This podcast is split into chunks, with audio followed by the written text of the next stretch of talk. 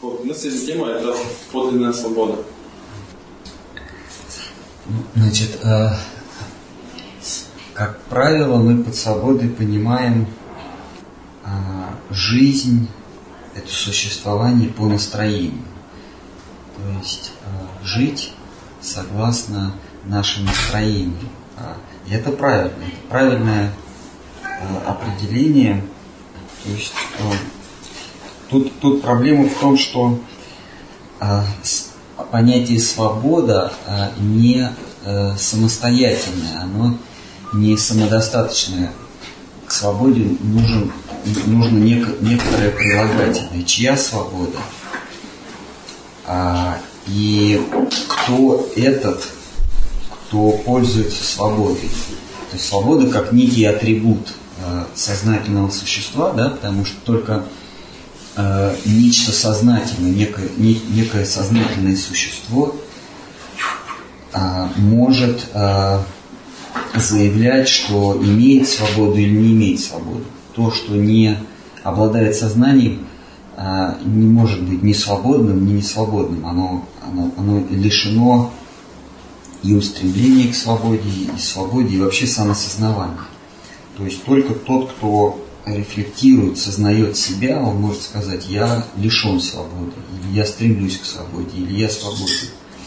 И вот здесь а, важно понять, кто этот такой, который ищет свободу или э, пользуется свободой.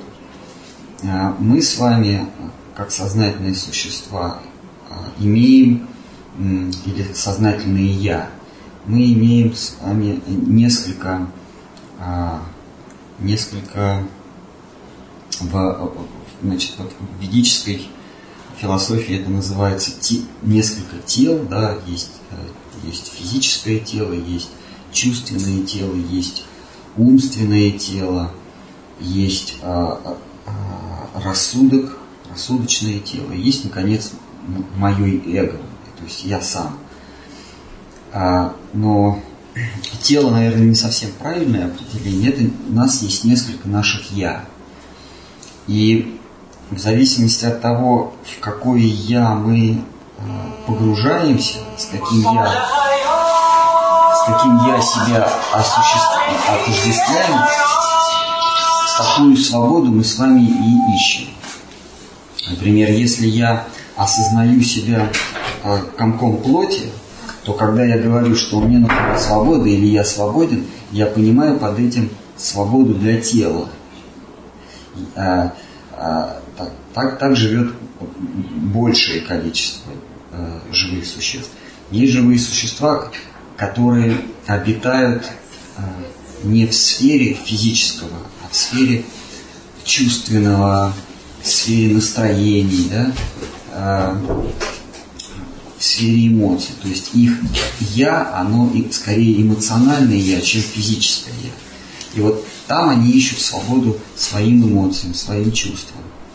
А кто-то живет в мире мыслей, да, какой-то вот философ или какой-нибудь шахматист. А для него я это, это комок мыслей, комок а, рассудка, разума. Вот.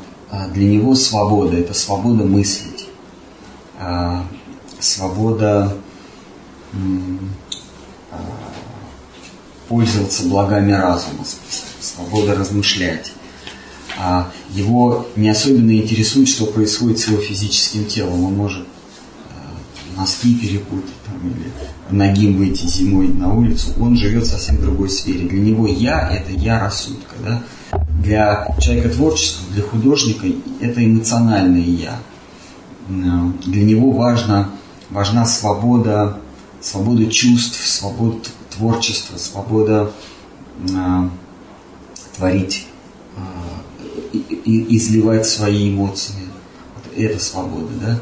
Для человека, погруженного в, в грубую плоть, да, в физику, для него свобода что? Это свобода перемещений. Ему, ему важно, вот, чтобы ему в метро э, было свободно, чтобы на улице не было пробок. Вот ему вот физическая свобода нужна. А человеку, скажем, творческому, ему не обязательно, э, ему, чтобы тело было свободно, ему не обязательно, дать волю телу. Ему, ему важно, он может, быть, он может быть заключен в маленькой комнате, но у него есть там кисточки или его скрипка, и он свободен. Да?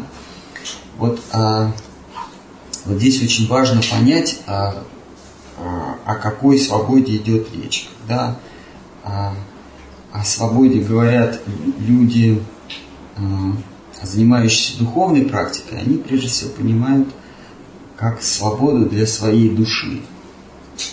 А, вот, а, в санскрите есть такое понятие рага. Рага означает настроение. Может быть, вы слышали? Есть музыкальные произведения раги. Это, это извлечение звуков из, из, из разных инструментов, даже не обязательно музыкальных, но по настроению. Там, там нету заученных нот, а вот просто а, Творец, он извлекает звуки, он, он следует своему настроению. Как настроение ему подсказывает, так он, так он себя и ведет. Вот рага означает настроение.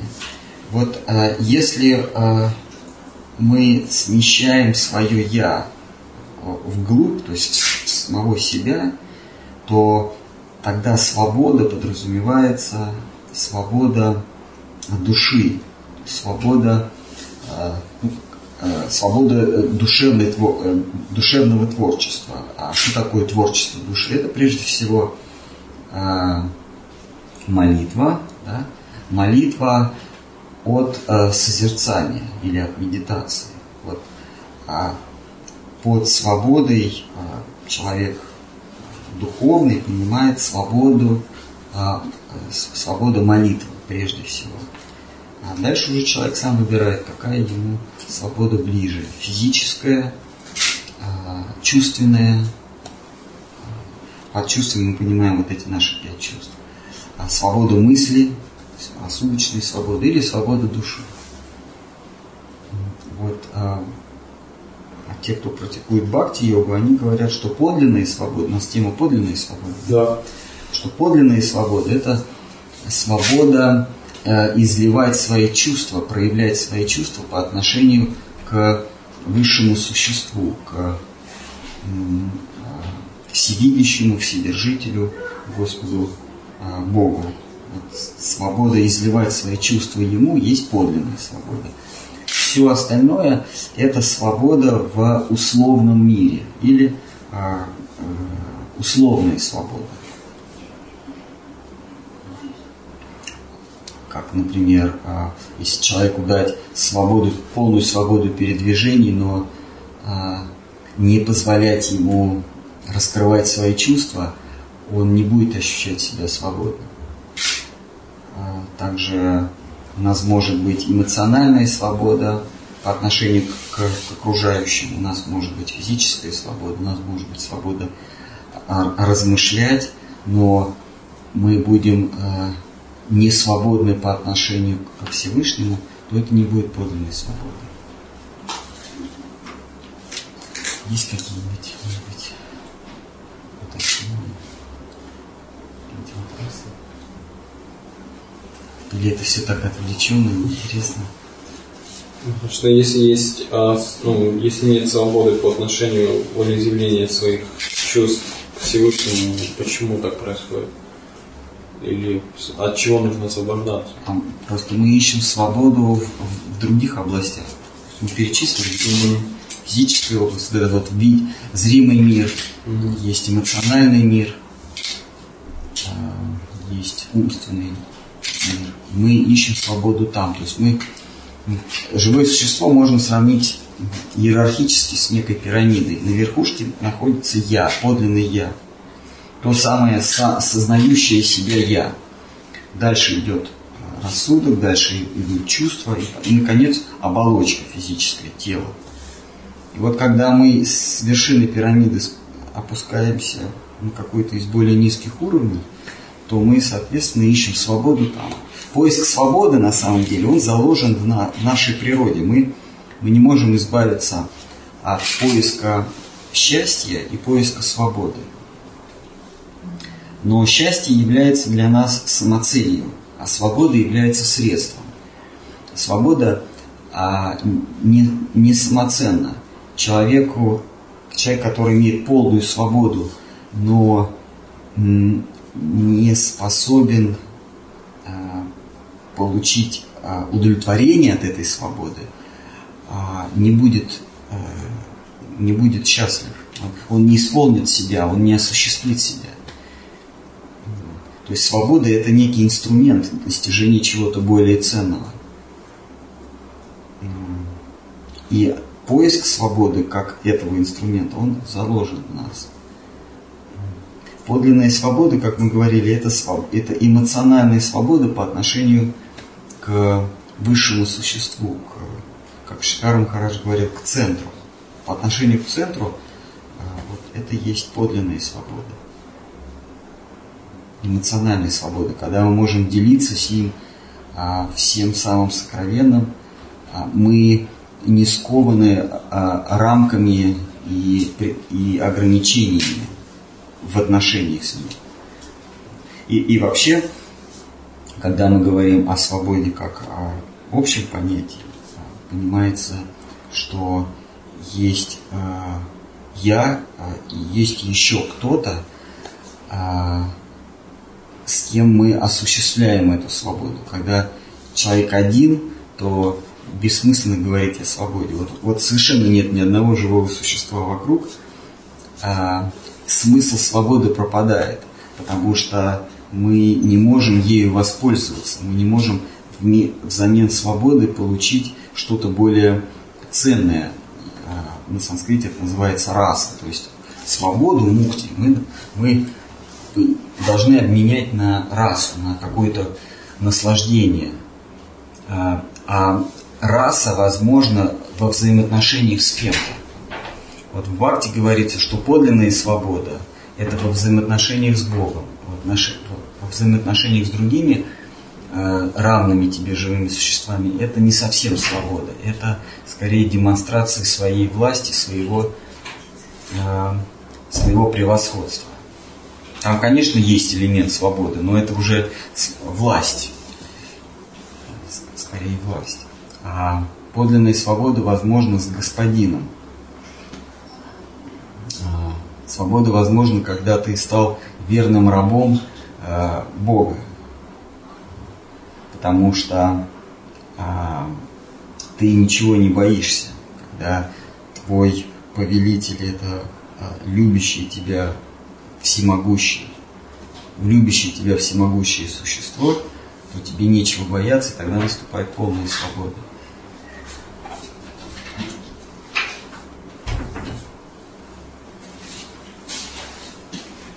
Можно вопрос? Да. А человек, который, допустим, в своей жизни э, реализовал свою свободу выбора, скажем, он выбрал себе автомобиль, а какие-то обои себе в квартире, там, квартиру в каком-то определенном месте, то есть реализовал все так, как он хотел. И получается, что он не свободен, в итоге он зависим от всего того, что он себе выбирал, да? У него есть страх это потерять. То есть свобода это как бы отсутствие страха. Да, всего. А, свободен только тот, кому нечего терять. Когда у тебя есть что-то потерять, это доброе имя, это власть. Вот когда вы говорите, что человек приобрел автомобиль, по сути дела он приобрел власть и влияние.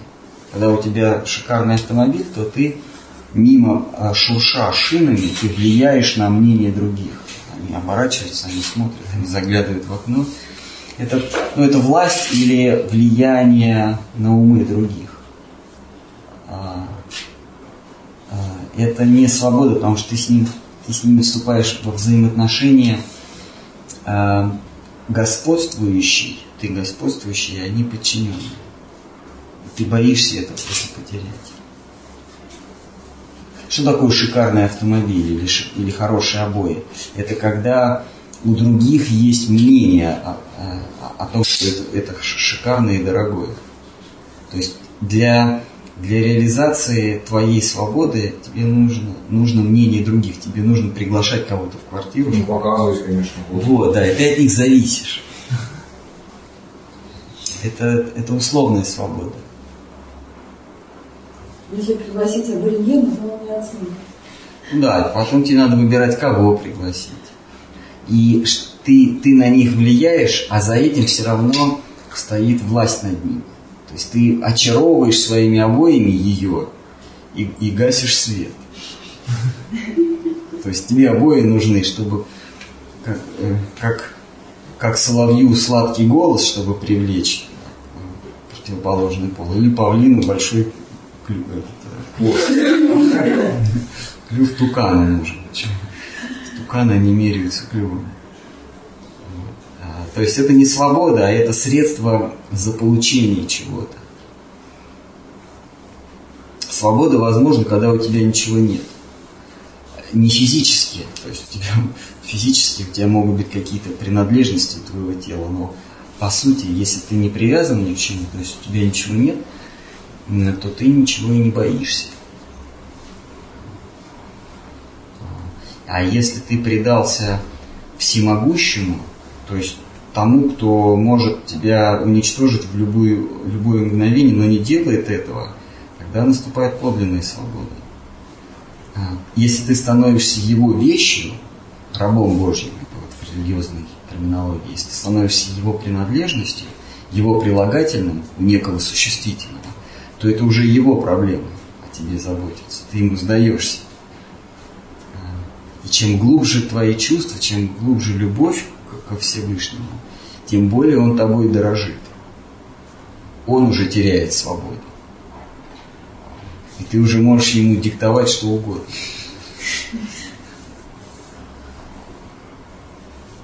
Ну, а если приходят какие-то друзья и говорят, поехали на рыбалку, уж нет, я не могу. То есть они расценят так, не свободу. Почему нет? В смысле? Ну, это же с отношением со Всевышним связано. Ну, такие частные случаи. Сначала вас друзья пригласят на рыбалку, а потом мы, мы это обсудим.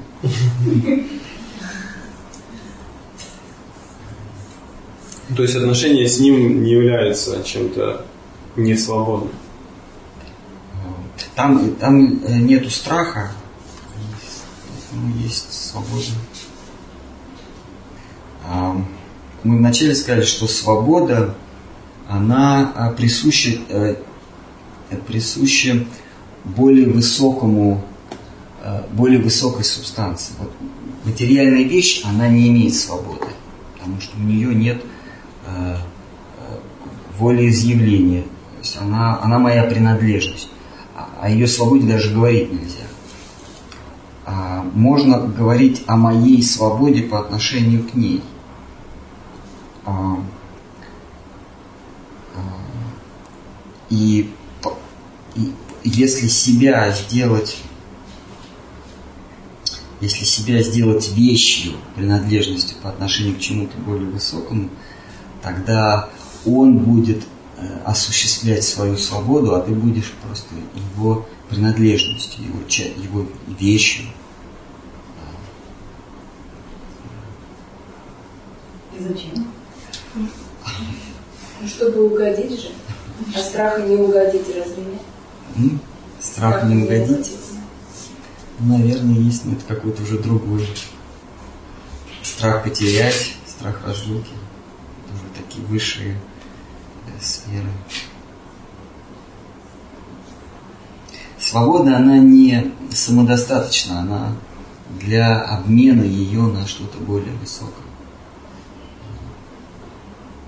когда Господь говорит, «Э, я исполню любое твое желание, проси чего хочешь. Вот этот миг свободы. Если душа говорит, «А, мне ничего не надо от тебя, мне ты нужен. Как, как помните в истории с э, Тривакрой, Горбуней, когда э, Кришна только из деревни пришел, такой деревенский хлопец, бронзовый загар, как, как у всех пастухов. Ему надо в городе появиться, а, а он никого не знает. И вот он видит эту горбунью, и она предлагает, а, она торгует а, душистыми маслами, всякими там снадобьями. Вот, и она ему отдает все, что у нее есть. И тогда он ее берет за голову и вытягивает, у нее горб исчезает. А, и, и, говорит, я вообще в городе никого не знаю, ты первая мне оказала а, почтение. Она говорит, я просто в тебя влюбился, такой красивый. Она сама горбатая. Такой красивый. А, потому что до этого он встретился, помните, с красильщиком, начальником прачечной. И, и увидел, что у того красивая одежда. Говорит, дай, ну уже по слуху, он знает, кажется, там за деньги надо, да? Говорит, дай мне красивую одежду. Ну, начальник прачечный на него набросился с упреками. Мол, ты мужлан из деревни, проваливай отсюда. Но он взял ему голову оторвал. И оделся. А вот эта вот горбунья, она от чистого сердца, она просто влюбилась в него, и она ему все отдала. Он, и, он говорит, я теперь твой, э, твой раб навеки, сам Господь Бог. Что ты хочешь? Она говорит, мне ничего от тебя не надо, мне нужно, чтобы ты ко мне зашел, чтобы ты посетил меня в моем доме. И он вынужден был, представляете, его, его звали отец с матерью обратно во Вриндаван. А он не поехал, а к горбу не пошел, потому что обещал. Так что вот, как, вот этот момент, когда он говорит, когда Господь Бог говорит душе, проси, чего хочешь. Если она не сдает экзамен, если она просит у него что-то, тогда он ей это все дает, она оказывается, вот этот миг свободы, она разменивает на власть, на, на вещи. Власть, э, известность, как э, Фауст, да? Помните, ему Мефистофель всякое предлагал. Там, а, плотскую любовь. Или как вот это а, старуха с золотой рыбкой. Она просила сначала корыто новое, потом столбовой дворянкой, потом какой-то еще, а потом говорит, ты мне сам, ты давай, ты у меня будешь на посылках. А если бы она это с любовью сказала, то рыбка стала бы у нее на посылках, как Господь Бог.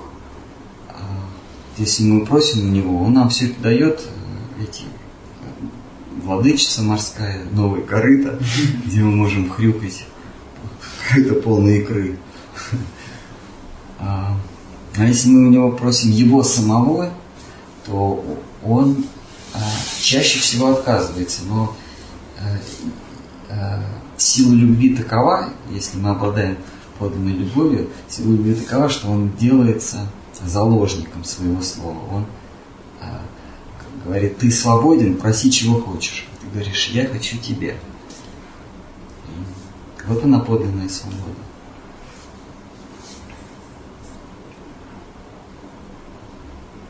Важный очень экзамен, но нам еще до него далеко.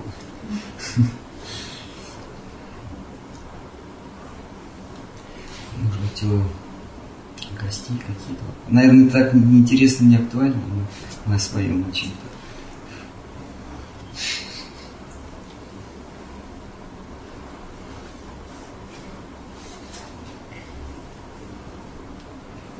ну, Тогда вопрос, наверное, практики. Свобода это как? Это, это идеал в материальном мире. Свобода это когда все свободны, у каждого по 10 рабов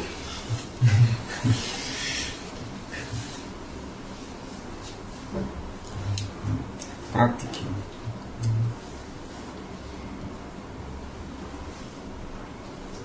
Ну, то есть пути к этой свободе. Кто-то говорит, нужно пресыщение. Кто-то говорит, нужно отречение. Ну да. Осознать себя не обладателем чего-либо, это есть свобода. Сначала мы избавляемся от чувства собственности, а потом мы осознаем, что мы сами собственность более высокого существа. И есть разные практики пресыщения, есть медитация, есть путь бескорыстной деятельности, есть э, самоограничение, наоборот, не пресыщение, а самоограничение. Есть путь э, созерцания, а, углубление в себя, уход в себя.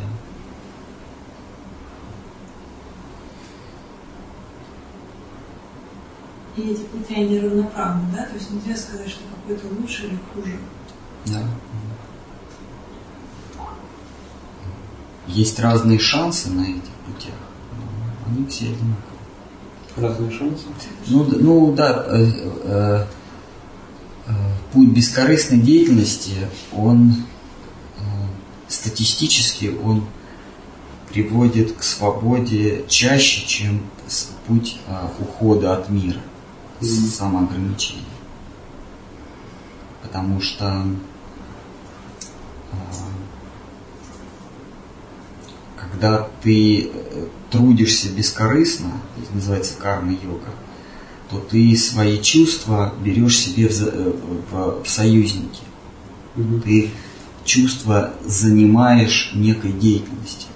Когда ты а, занимаешься самосозерцанием, йогой, медитацией, уход в себя, то ты борешься с чувствами.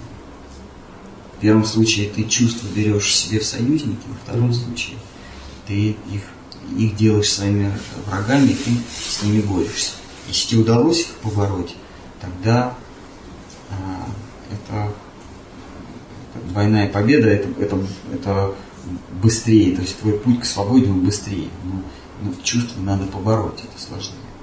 Когда ты их берешь в союзники, то этот путь дольше, но он более верный. То есть уход от мира, он, он, э, этот путь быстрее, но он более сложный. Ну, как бы вот в гору можно карабкаться по ответственному склону, он, он короче. А можно, а, как на Эвересте, там есть такой пологий подъем, да, а есть совсем, по которому никто почти не поднимается. Такой быстрый. А что подразумевается под бескорыстной деятельностью? То есть это к кому? Это ко всем имеется в виду? Это не привязанность к плодам труда. Бескорыстная деятельность, она, конечно, потом при- приводит к, созерцанию, когда в какой-то момент ты, ты понимаешь, что трудишься не ты, ты на себя смотришь со стороны, а потом смотришь со стороны на смотрящего со стороны.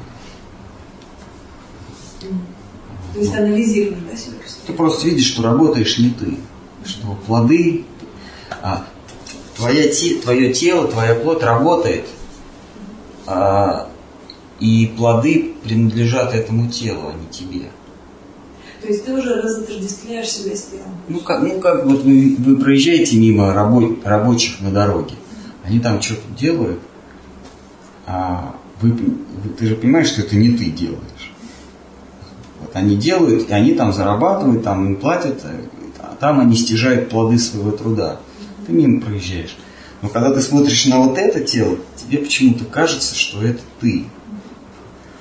Вот путь бескорыстной деятельности ты начинаешь убеждать себя, внушать себе, что ты то, что плоды труда принадлежат не тебе. И в какой-то момент ты проезжаешь мимо вот этого тела и понимаешь, что это оно там само трудится, оно ходит на работу, выполняет общественный долг, выполняет семейный долг, но это его. Все. Это вот называется уже гьяна-йога. Следующий этап – это тхьяна-йога. Это когда ты проезжаешь мимо того, кто, кто проезжает мимо вот этого тела. Более высокая ступень. Ну, даже на, на низкой ступени это можно э, индивидуально заниматься. Да. То есть сесть в комнате, двери закрыть и начать. Сам с собой. Можно, да. Да? Не нужен никто, ни учитель, ни э, Ну, вот, вот то, что я сейчас рассказал, это фактически уже учитель. Ну, во-первых, я это в ГИТе прочел. То есть не- а, уже а, а, не удастся заявить, что я без учителя. Потому что ты же узнал об этом. Не, ну учитель же, он смотрит, домашнюю работу А, ну проверяет. да, Это ну, же, да. он же сам корректировать, да. С учителем проще. А то так закрылся и куда тебя там Да, заведет? куда занесло, непонятно. Но с учителем проще. Потому что а, чем э, хороший учитель? Тем, что а, ты делегируешь ему контроль э, над своими чувствами. Все, кто занимается каким-то спортом, какой-то йогой, вообще какой-то практикой, а, понимают, что а, ум, он очень силен. Каждый день ум говорит, ну, может быть, сегодня не надо. Все знакомы с этим. Э, Ведь еще завтра можно, потом вчера так достаточно трудился. Ум вот такой, такой черт с рогами, он постоянно тебя, тебя подзуживает. Может быть, не надо, может быть, ты и так великий. Ты, ты вчера столько пробежал, может быть, отдохнуть. Ну, постоянно тебе говорит. Чередовать. Чередовать надо. Отдых же нужен. Или говорит, давай с завтрашнего дня. Ладно, сегодня на ночь поем, да- давай с завтрашнего дня. Или после праздников. Последний раз, да? Вот это ум говорит. А, э, Я об этом сказал, что э, здесь чувства ты делаешь своими, или ум ты делаешь своим врагом. Когда ты бескорыстно трудишься, ты наоборот их, их берешь э, себе в союзники. Учитель уже не нужен, наверное. А, а вот когда э, э, речь идет об учителе, то ты учителю э, делегируешь э, борьбу со своим умом. Ты, ты учителю говоришь, я, вот, вот у меня проблемы с моим умом, он постоянно мне говорит, что не надо сегодня, может быть и завтра не надо. Вот ты, я, я тебе доверяю. Ты регулярно приходишь на занятия там, по йоге, по, по, какой-то практике, и учитель тебе говорит, сядьте так, встаньте так, вот согнитесь здесь. А Не ум, не ты э, борешься со своим умом, а ты просто сдаешься учителю, и учитель своим умом сам борется. Это, это лучше. Каждый, кто чем-то занимается, он знает, что лучше под руководством кого-то. А можно вопрос такой? А, Бескорыстная деятельность значит о- отказ от оплаты труда или имеется в виду какая-то дополнительная деятельность, которая помимо социальной? Все-таки жить на что-то надо, мы же не можем все сесть у храма и просить, чтобы нас. Ну, во-первых, можем, это только ум говорит, что не можем. Сейчас речь не об этом. А бескорыстная деятельность – это не привязанность к плодам труда. Не считать эти плоды своими. То есть То есть, тело работает, тело работает, оно получает какие-то деньги, э, э, плоды труда и, и поддерживает себя, покупает для мозга глюкозу, покупает крахмал, одежду. Но ты, ты на это смотришь со стороны. Вот что значит бескорыстная деятельность. Плоды, которые, плоды, которыми вознаграждают э, твое тело за работу, тебе не принадлежат. То есть меня все едино, наплатят мне не заплатят. Тебе ничего не платят, это тело ничего не твое. знаю. Если телу не заплатили, ну, значит, его надо направить куда-то в другое место, где ему заплатят. То есть направлять его. Ну да. Ну, как вот вы играете в шахматы, вы же не отождествляете себя с пешкой или ферзем. Вы управляете этими силами. Одна сила ходит так, другая сила сяк ходит. Вы управляете. Точно Я так же. себя не отождествляю, но, де- но действую в своей жизни так, чтобы вот этой фигуре, да, пешки, было хорошо все-таки. Ну да. А еще вот по поводу прав. Также и на тело надо смотреть как не- на некую фигуру вот в этой игре шахматной. Ну, удачный ход, неудачный ход, съели ее, не съели это. К вам это, даже если ваше тело съели, к вам это не имеет отношения. Как вот пешку съели, ну, съели, у меня, у меня еще этих пешек будет в следующей жизни в следующей жизни. То есть в, в этом ключе свобода моя в том, что для меня едино, что произойдет а, или не произойдет, да, с этим телом. Да. То есть в этом плане. Свобода от тела, да, свобода от привязанности. А еще по практике вот сказали, ум говорит, может сегодня не надо, может. Если ум говорит, что надо, а тело говорит, не надо. А тело как оно может говорить? Оно ничего не может. Болью, болью оно с нами разговаривает, ощущениями. Ну, э, боль и ощущение это же умственные понятия. Тело, Когда чувствуете боль, это же ум, ум. ум говорит, мне больно. То есть вас переехал трактор, это вам ум сказал, Уже Э, Боль, она существует в уме. Если вам отключить ум, то вас переедет трактор, и вы не почувствуете. Боль это вообще боль, удовольствие, это все в уме. Тело это железо, ну как это мясо, мышцы, сухожилия, там не может быть боли. То есть не обращать внимания на это. Которых Ну, как, нет, ну обращать внимание, не привязываться к плодам.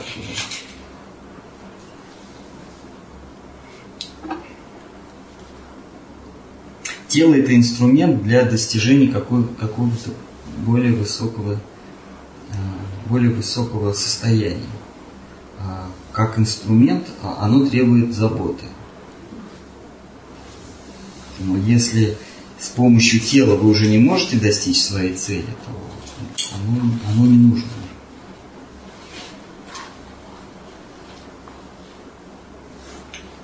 Не я должен служить своему телу, а тело до- должно служить моей цели.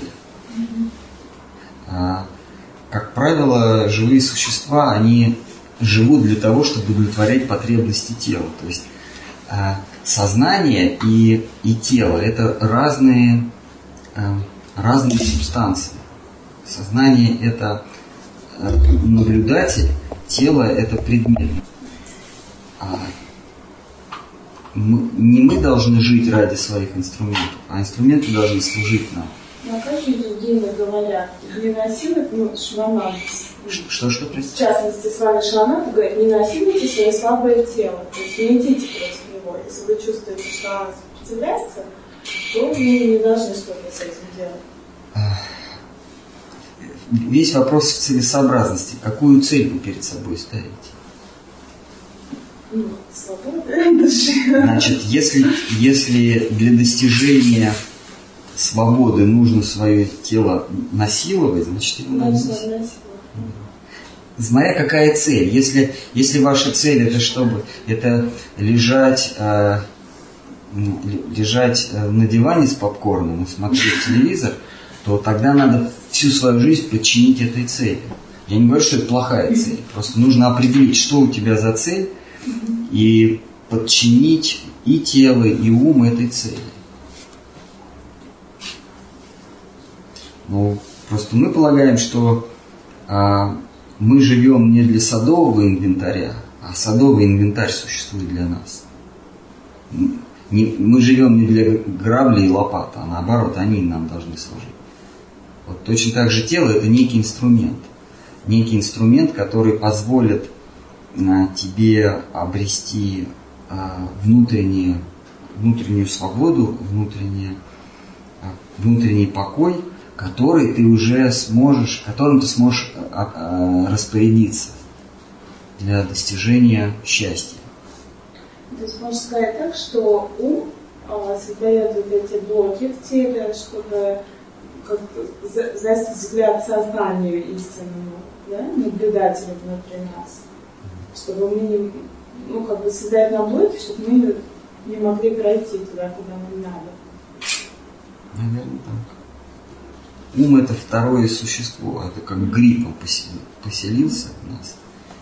И он постоянно нам э, говорит э, вещи, которые противоречат нашим, нашей, э, нашей подлинной цели.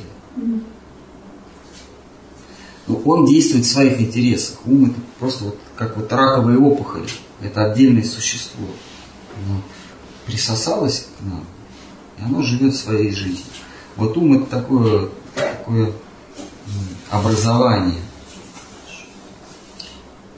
Когда я умираю, ум умирает. Но если ум умирает, я не умираю. Вот. Но он живет своей жизнью, он нам диктует все для, для своего удовлетворения. А, Он нам говорит, нужно отомстить этому, нужно стать более великим, чем этот. Сегодня я уничтожил этого врага, а завтра уничтожу следующего, и, э, и от этого стану более счастлив, и богатства мои будут прирастать день ото дня. Как там еще? В Ангите, в 17 главе, помните там? я буду, я буду более велик, я, а, я буду жертвовать от своего богатства бедным и, и, буду, и буду гордиться своей, своим величием. и так далее и тому подобное. Вот это ум, вот он нам все диктует, но он для себя. Мы ему как бы доверились, а он уже живет в собственных интересах. Ему, этому существу, нужно быть более великим, более могущественным, а, более богатым, более влиятельным.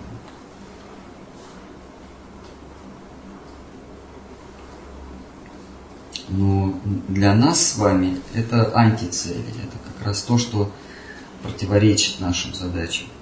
Нам для достижения счастья нам нужно быть менее великим, менее богатым, менее влиятельным, стать а, смиренней, а, травы и терпеливее дерева. Тогда мы будем счастливы.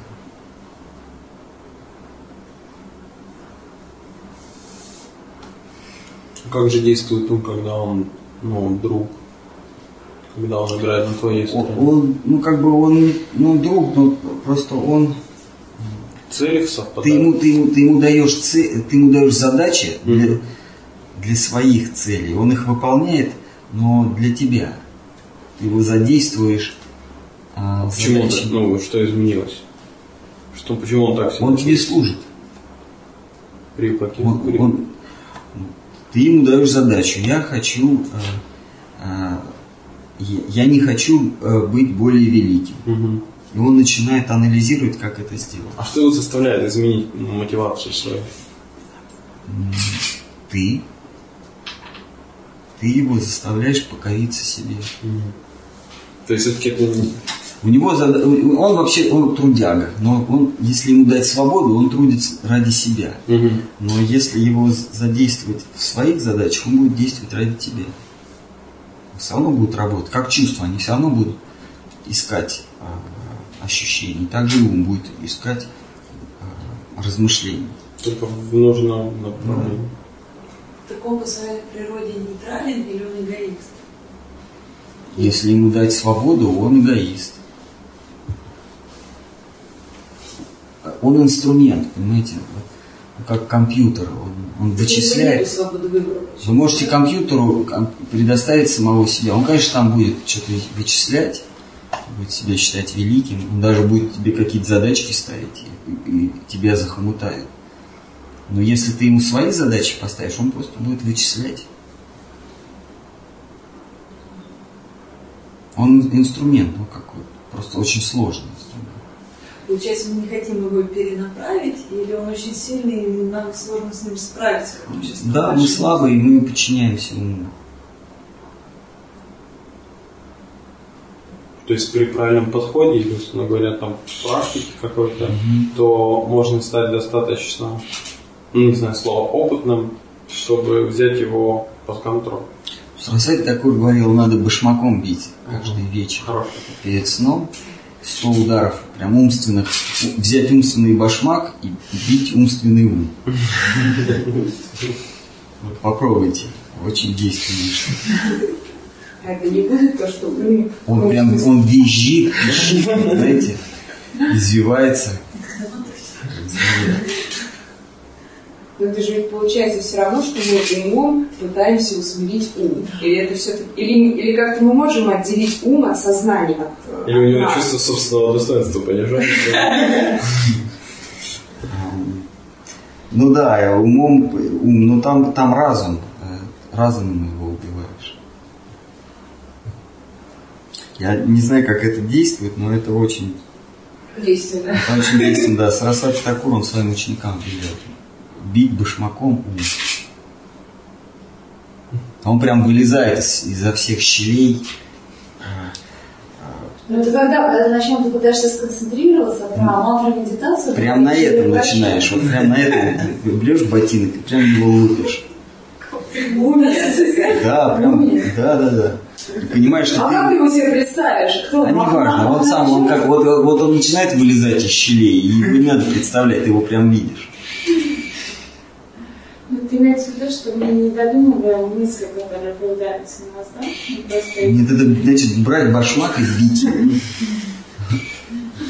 Я как-то Бурден спросил, может это какая-то аллегория? Он говорит, нет, прямо бить его. Никаких аллегорий. По какому месту? Вот он вылезает и прямо по нему. Я, опять, я, я сейчас вам расскажу, какой образ, но это будет мой образ. Он, он у вас сам башмаков.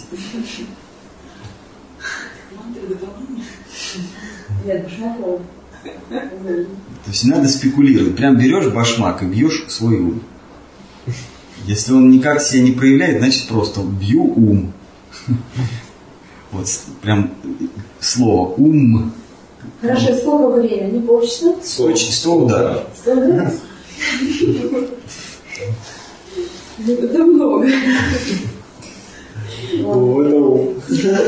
Потом ум говорит, ну все, ты же меня бьешь.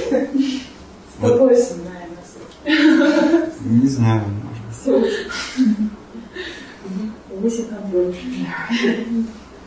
Он потом говорит, все, ты меня побил, я тебе подчинился. Надо его бить. Как забьешь. Я услышал, что ум постоянно что-то планирует, как инженер, и как бы если он не планирует добро, то, соответственно, он планирует зло. И вопрос лишь просто ну, за ним как бы следить, в чем там. Мгм. Кто определяет добро, что А вот добро, в буддийских практиках они ум вообще убивают. То есть они стирают его мы- мысли, вообще всякую мысль убивают. А, То есть только разум остается, что ли? а, Ну, какое-то вот созерцательное начало, может быть и разум. А вайшнавы, они его задействуют, они его не выбрасывают, они его задействуют в какой-то работе, в позитивной, в молитве, в, в непосредственном какой-то силе, в каком-то служении. То есть Они, вайшнавы не сжигают компьютер, а загружают в него нужную программу.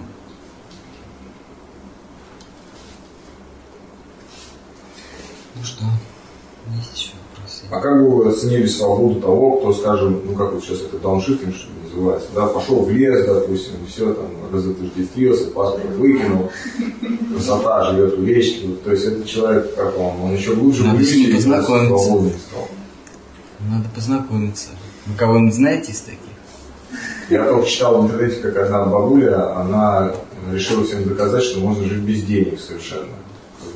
Раздала все рабочим и пошла путешествовать. Где-то тарелки помыла, где-то там еще что-то сделала, и в обмен на это ее как бы кормят и дают ей кров. И она вот ну, говорит, что не, не нужна финансовая система, это все напускное.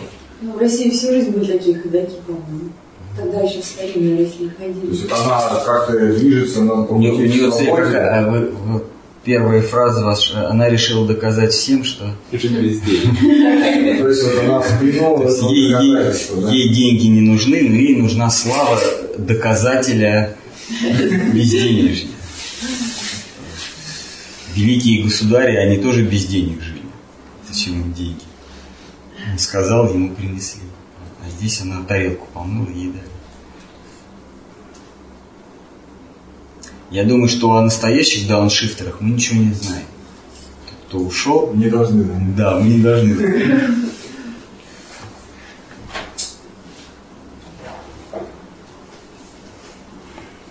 Но это все, все-таки как некая практика, не пути к свободе, да? Может быть использована. Мне кажется, это полезная штука. Если а, городская жизнь слишком стала в тягость, то можно это попрактиковать, мне кажется.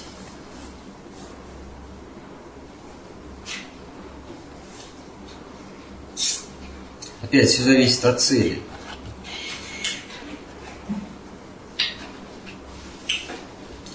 Вайшнавы не ставят перед собой цель а, а, уйти от общества. Вайшнавы ставят цель э, найти нужное общество. Не вообще от, от всех уйти, а найти тех, с кем э, жило, жило, жилось бы душевно уютно.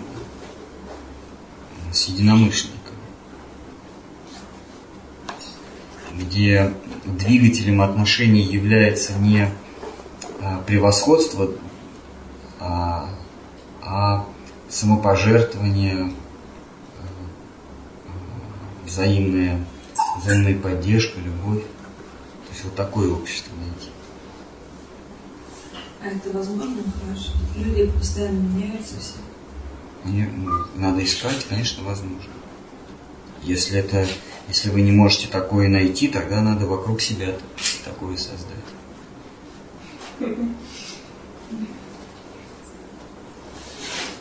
Ну, это самому нужно обладать такими качествами просто. Значит, надо эти качества сделать. А если не, не, нет примеров? Ну как, ну вы же знаете, вот нужно жить нестяжательством. Начинаете жить нестяжательством, вокруг вас собираются братья. Истина. Они вокруг вас собираются нестяжатели, и, вы- и вы им помогаете. Кормите, одеваете, предоставляете им кров. Я думаю, что пора бы постижать.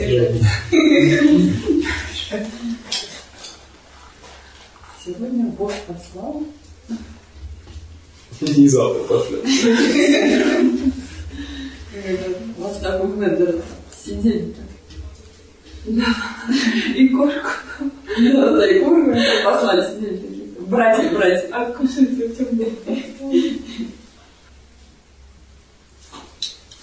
Что есть какие-то еще вопросы? А, Вот есть персонаж такой Махабхарат, Хишма. То есть он фактически все время там отказывается от каких-то ну, материальных свобод. То есть он отказался от трона, отказался там, от семейной жизни ради там, любви к отцу, можно так сказать. И получается, он вот так вот распорядился своей свободой, что ограничил себя, да?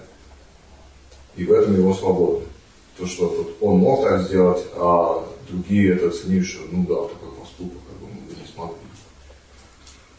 А, В материальном мире высшая свобода – это свобода следовать своему долгу.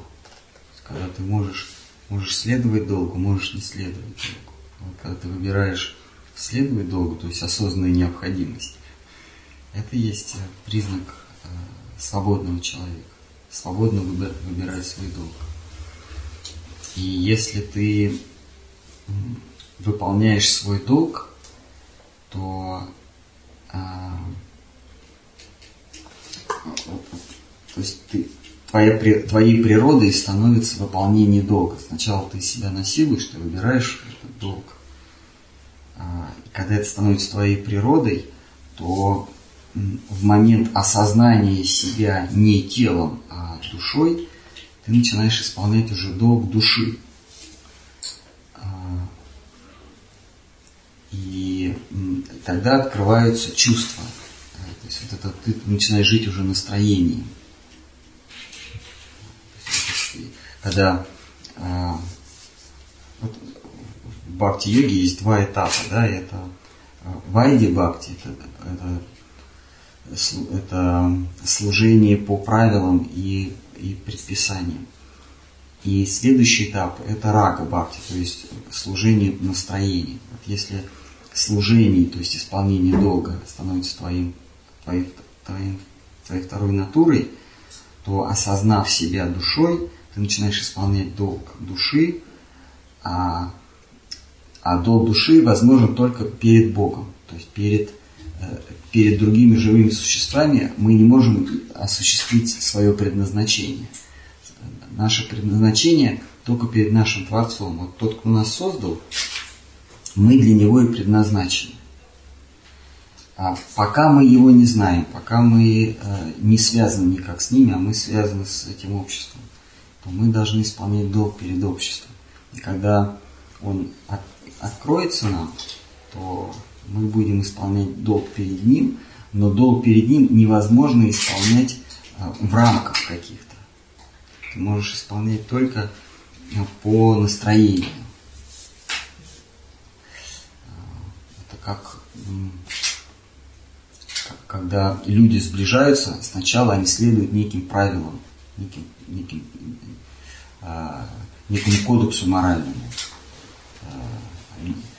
А, Не чавкают, да, по- правильно пользуются вилочками для омаров, а, пропускают даму вперед, то есть некие правила. Когда они довольно близки, то правила уже не нужны, потому что чувства диктуют, как поступать. Вот точно так же мы живем по правилам, мы исполняем свой долг, а, а, но бескорыстно. То есть исполнять свой долг за, за, за, за вознаграждение это не исполнение долга. Это, это, м? это ну, как торговля, да. Как, но, но начинать можно и с этого. То есть можно исполнять долг за что-то, какое-то вознаграждение, ставить Богу свечку и ждать, что э, прибавят зарплату. Но потом ты... ЕГЭ. А? ЕГЭ, хорошая оценка. Но потом ты служишь ему а, не, не за что-то. Вот. И а, наступает момент, когда вот, эта беско, вот эта бескорыстность, она вас сближает. Когда вот они знакомятся по интернету, да, они сначала насторожены. Они следуют каким-то правилам, предписаниям. И когда понимают, что э, друг от друга, э, то есть ему ничего не нужно от тебя, или ей от тебя ничего не нужно, а она, она или он ищет именно отношений, тогда э, они раскрываются, они, отношения начинают становятся более доверительными. И тогда уже правила не нужны, тогда уже они следуют чувствам. То есть вот такое со Всевышним, с Господом, с Кришной тоже происходят такие, э, так, такое вот сближение. А, как Сарасвати такой говорил, а, proper adjustment, то есть выбор правильного положения. Вот такая, такая вот, а, выбираете правильное положение, и, и, и за счет этого сближаетесь, сближаетесь, и потом уже, уже речь идет не о долге, а речь идет о чувствах. Вы просто изливаете чувства, но поскольку вы э, принадлежите, вы сами себя сделали принадлежностью того э, своего господина, то э, вы как принадлежность все время занимаете правильное положение. То есть вы пригождаетесь, когда ему надо и не навязывайте себя, когда вы ему не нужны. Это вот proper adjustment, то есть правильный, выбор правильного расстояния. Там, там уже не нужны правила и предписания, а просто по настроению. Это, наверное, так все абстрактно звучит, я прошу прощения, совсем непонятно. Но мы же ведь не должны пропускать вот эту вот стадию, когда по правилам Нет, конечно. Все равно через башмак. Все.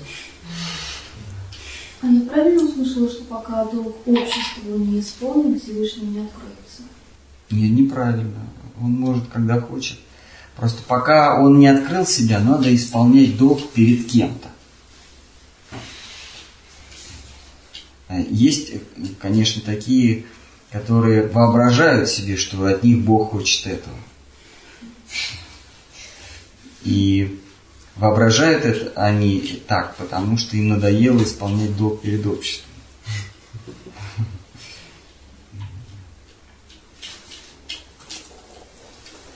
Под обществом я понимаю некое окружение. Волк исполняет долг перед своей стаей, человек перед, там, перед семьей, перед соседями, перед единоверцами. То есть не, некое окружение, внутри которого вы себя вписываете и восстанавливаете отношения. А, просто если вы научитесь строить их бескорыстными, независимо от того, как они там себя ведут, бескорыстно, то есть без привязанности, вы исполняете долг, а что будет, от вас не зависит. Это зависит от вашей судьбы, от, от проведения. Когда вы научитесь исполнять свой долг перед обществом бескорыстно, то Господь откроется. Потому что а, ну, быть корыстным по отношению к Нему очень, очень нехорошо. Когда вы научитесь быть бескорыстным, то Он откроет себя, чтобы вы были бескорыстным по отношению к Нему. Вот. Но у каждого это происходит в какой-то момент существования на протяжении миллионов жизней.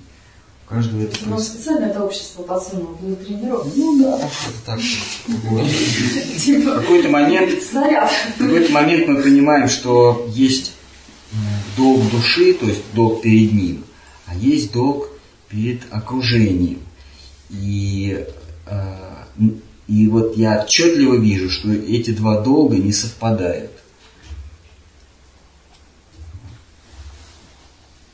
А почему они не совпадают? Ведь окружение должно любить, но мой основной долг, он какой, в принципе? Любить? У окружения свои интересы по отношению ко мне.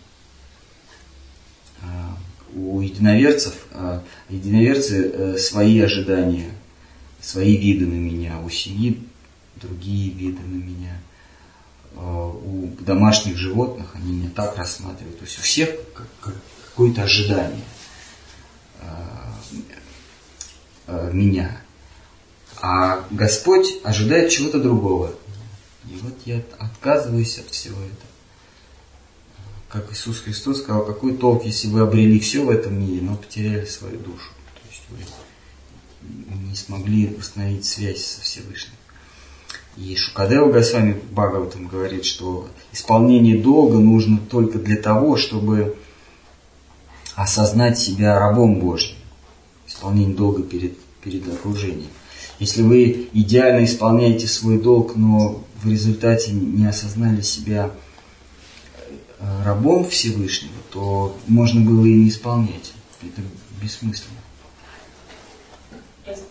Долга. Ну, то есть, если вы перелопатили миллионы тонн земли и не нашли самородка, то и не надо было это все делать. Бессмысленно. То есть мы, мы лопатим вот эту вот землю, вот вымываем этот грунт для того, чтобы найти золото. Точно так же э, живое, живому существу надлежит исполнять долг, сворачивать горы, занимать страны, континенты, открывать там теории для того, чтобы осознать себя рабом Божьим. Если он этого не сделал, то можно было и не заниматься всем.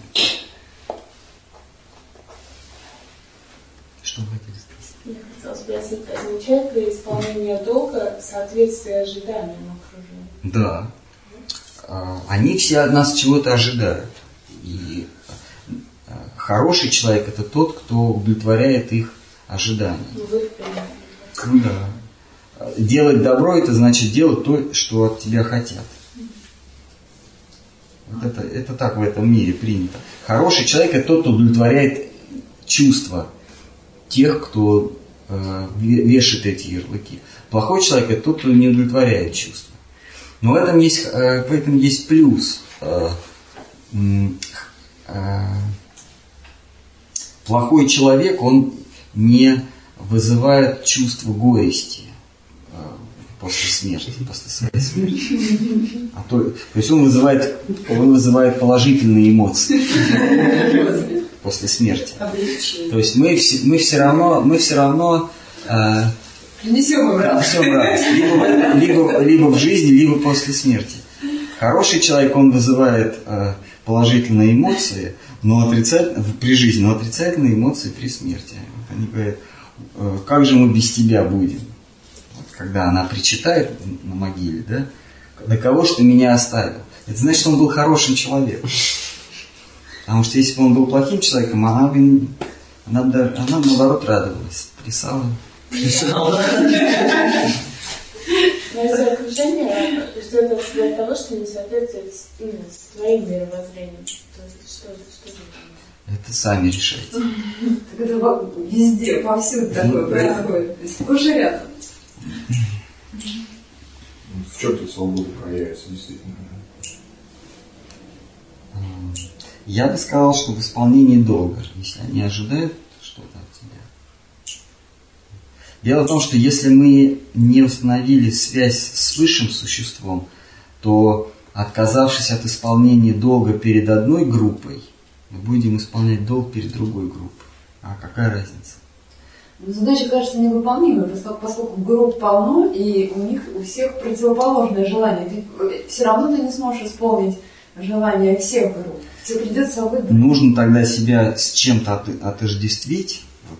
Кем ты себя считаешь? Матерью, дочерью, а, там, женой, а, профессионалом, бухгалтером там, каким-то, там, мужчиной, женщиной. Вот кем ты себя мыслишь, а, такой долг ты и должен исполнять пе- перед другими.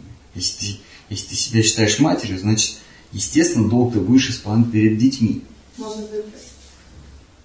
Да, то есть ты выбираешь, кто я такой. Ты копаешь в себе, я такой-то, я, я вот бухгалтер, мать, э, и жена. Значит, я исполняю долг перед начальником, перед сыном и, и перед мужем. Вот. А злоупотребление возможно? Вот э, кто-то исполняет долг перед обществом, причем тот, который ждут. Э, естественно, это очень нравится этой группе конкретно. И все хочется больше и больше. Тут такое счастье, исполняющий свой долг отлично. И Они нам навязывают, государь нам навязывает, что мы его подданные. Вот, он, он вешает там какие-то флаги, какие-то медальки, как-то называет нас гражданами или еще как-то называет, а, поздравляет с каким-нибудь праздником. И у нас а, появляется ощущение, что мы действительно его подданные. Для чего он это делает? Для того, чтобы мы ему служили. А мать нам говорит, что э, ты его, что ты ее дочь, или там ты, ты ее сын. Она тебя э, лелеет, ласкает, говорит добрые слова, и у тебя наконец появляется ощущение, что ты сын или дочь, и значит э, ты должен исполнять долг перед ней. Дети говорят то же самое. Все, все говорят, все вешают какие-то определения на нас для того, чтобы убедить, э, что, мы, что у нас есть долг перед ним. В этом нет ничего плохого, потому что если мы бросим эту группу а, а, страждущих, жаждущих, то мы найдем какую-то другую. то есть границ не существует в исполнении долга, или все-таки как в каких-то моментах их тоже нужно, образно говоря, ограничивать? Нужно со всем этим порвать раз навсегда, если можете. Скажите, что я никому ничего не должен. Или надо исполнять свой долг, он тоже есть Ну. определенный. Выгода. Тогда выбирайте уже. Потому что мы же сами тоже на других навешиваем. Я брошу все, только меня все бросят. Вот начать надо с того, что не навешивать ни на кого, и тогда ты имеешь полное, полное моральное право сказать, что я вам ничего не должен. Сначала сказать другим, что вы мне ничего не должны, только потом сказать, что я вам ничего не должен. А как же теперь долго исполнять? А им не понадобится. Долг э, э, жить сердцем, сердце подскажет. Долг может быть подлинный долг, э, э, долг души, джайва дхарма, может быть только перед ним, пе- перед, э, Ну, пока не перед тем, а, о ком нельзя э, не говорить стихами. Только перед ним может быть долг. Перед остальными это подобие долга. Дхарма. То есть дхарма возможен только перед ним. Но а, если у нас нет, если мы не, не ощущаем свой долг перед ним, то мы будем выполнять долг перед кем-то. А там уже, там уже не так важно, перед кем выполнять. Можно выбирать уже. А это ключевой момент или главный сюжет Бхагавадгиты. Арджуна спрашивает, а перед кем мне выполнять долг? Какова моя дхарма? А, То есть, э, по-русски это что, что делать? А, Может быть, он, он говорит, может быть, мне вообще все бросить и уйти? Кришна говорит, нет, если ты все бросишь и уйдешь, ты потом кого-нибудь найдешь, все равно перед кем ты будешь исполнять долг. Это не, не решение проблемы.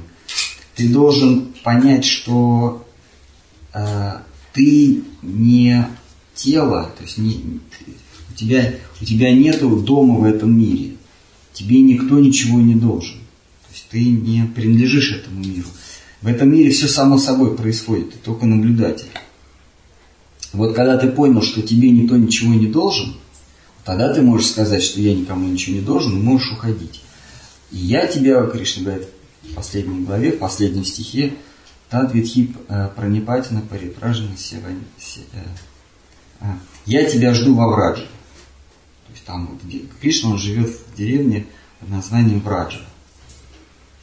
Э, Это э, пастушья станица, стойбище пастухов, чебанов.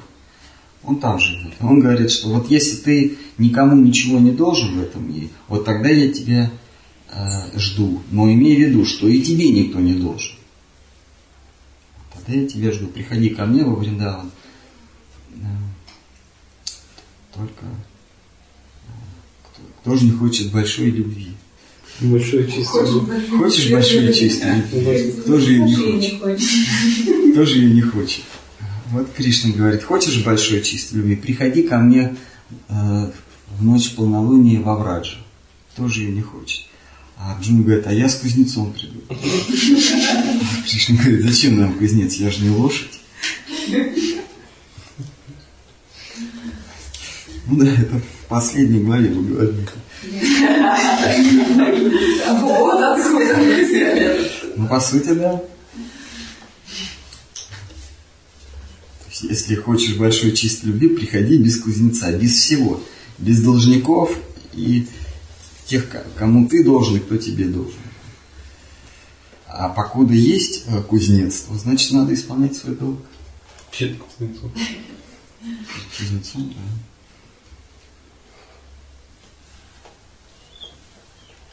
да. Что, все тогда? Наверное, больше нет вопросов.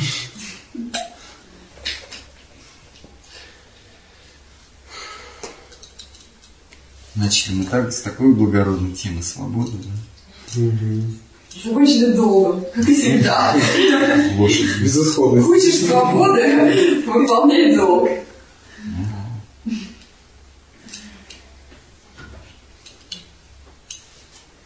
Нужно не, не путать свободу и власть. Вот, когда вот, вот вы говорили, что свобода это когда есть все, ты можешь делать то, можешь все. А ты на самом деле это не свобода, а ты это, это а, реализация своего превосходства перед другими. Когда ты говоришь, я могу это делать, у меня есть то, это значит, ты привлекаешь других. То есть ты как воронка затягиваешь в круг своих, своих интересов других. Но это не свобода, а это ты, ты обзаводишься связями, узами. Ты себя связываешь с теми, кто будет на тебя смотреть с восхищением. И следом появляется страх потерять это восхищение. А восхищение зарабатывается разными. Там, то ты, ты либо омолаживаешься, чтобы вызывать восхищение, либо становишься богатым, чтобы вызывать ну, восхищение, да. Конечно, Forbes. Потом, потом, потом э, властью. Зачем нужны деньги, если ты, можешь просто говорить, давайте эту, давайте то. Потом понимаешь, что э, э, твоя власть, она временна, покуда ты сильный. А как ты, ты чуть-чуть ослабел, то, то они все разбежались. Хорошо, если они тебя еще и табакеркой не убили, как э, государь-император Александр, э, Павла. А так они разбежались. Поэтому нужно делать что-то другое. Например, стать выдающимся религиозным деятелем. И тогда даже если ты заболеешь, ослаб- а- ослабнешь, они все равно от тебя не убегут. Они будут смотреть в тебе в рот и слушать каждое твое слово. Но это не свобода. Ты, ты, ты обзаводишься рабами. Обзаводишься теми, кто идет за тобой, на кого ты влияешь и кого ты бо- боишься потерять. Вот. Свобода – это когда их нет никого. Ну, как Робинзон, да? Да, Робинзон. Свобода, когда их никого нет, ни их, ни ее, никого нет, но остается только он один. И ты его раб.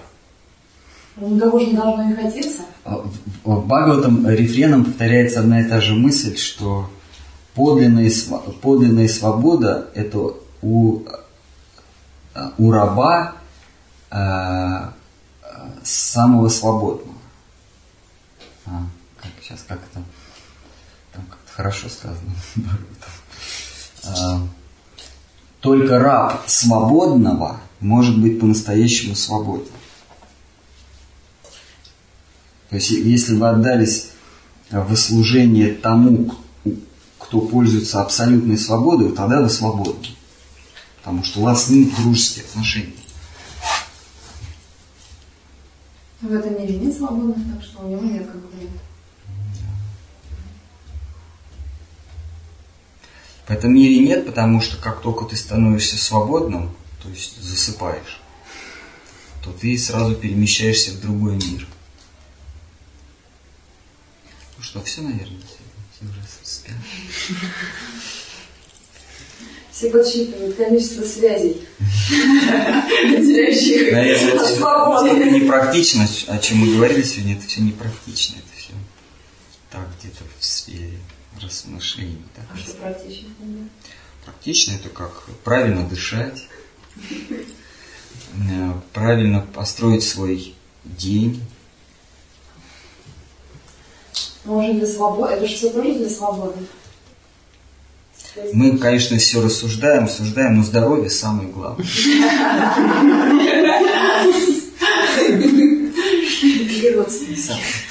Нет, здоровье. главное здоровье. Потому что если будет здоровье, то родственники появятся.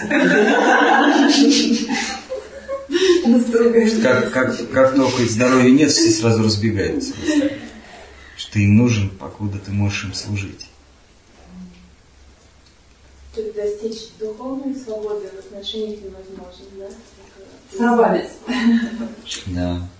Духовной свободы или нужно вообще отбросить это духовно. Просто достичь свободы можно только в отношениях с самым свободным. Так же, как власти можно достичь в отношениях с самым властным. Богатство может достичь только в отношениях с самым богатым. Дело в том, что свобода, как любой товар, свободу, как любой товар, можно получить только от того, у кого она есть. Вы не можете в аптеке а, получить хлеба. Вам надо в булочную идти. Да? В булочную вы не можете купить аспирин. Также за свободой нужно обращаться к тому, у кого ее полно. Если у него нет свободы, как же, где же вы ее получите? Как же вы у него получите? Те, кто нас окружают, они чрезвычайно несвободные существа. Ни родственники, ни единоплеменники, ни, ни госслужащие, ни, ни министры. Э, они не, даже, даже не боги силы природы, они не свободны. Как же они вам дарят, дадут то, чего у них нет? Свободен только а, тот, кто а, всю жизнь танцует и поет. Это это Всевышний. Он занимается только тем, что танцует и поет, и ему за это ничего не бывает. Вот у него можно свободу получить. Так же, как власть можно получить только из рук того, кто обладает властью. А из рук э, э, несвободного, из, рук э, раба вы не можете власть получить. Ну, у нас мы можем справку получить, да? М? Справку у нас мы можем только получить. Что свободен. Который, Что выше свободен действует. А, справку о том, что ты свободен, можно получить у того, кто, кто находится на свободе. В поликлинике, свободен совсем. То есть у, а, хорошо, у раба этого мира, правильно? Ну да, как вы у него свободу получите, если он сам не свободен? Значит, надо идти, а, есть какие-то посредники. Освобожденные личности, махаджаны или махатмы их еще называют, садху. Уже получил свободу? Они, некоторые получили свободу, некоторые и не попадали в неволю. Вот у них можно получить свободу. Они как бы посредники. Как деньги можно, деньги можно получить только в банке. Потому что банк их печатает. Но э, Центробанк печатает. Настоящие деньги. Настоящие деньги. А, а другие банки, они у этого банка, у центрального берут а, кредиты и уже кредитуют других. То есть деньги можно только в банке получить. Вот свободу можно получить только у Всевышнего, либо у его посредников, у других э, банков свободы. Это святые, э, святые учителя, гуру они обладают свободой, и они могут дать эту свободу. Как Махатма Ганди выдал свободу на всю Индию, да? Ну да. Теперь они не знают, что делать. Теперь они стоят в очереди за визой в Англию. Он, он, он им дал свободу от Англии, теперь они стоят и, и ждут, когда же их пустят в Англию. если бы они остались э, колонией, э, рабами Англии, да, то они просто билет покупали бы и летали. Жили бы в Англии. Жи, они бы жили в Англии. Вот та же история с нами. Мы решили быть независимыми, э, выпросили у Господа Бога независимость, и теперь стоим в очереди к Нему в Царство. ну, мы не все это называют, что все, не все говорят, ой, нам это не надо, но все ищут счастье, это значит ищут отношения с Богом.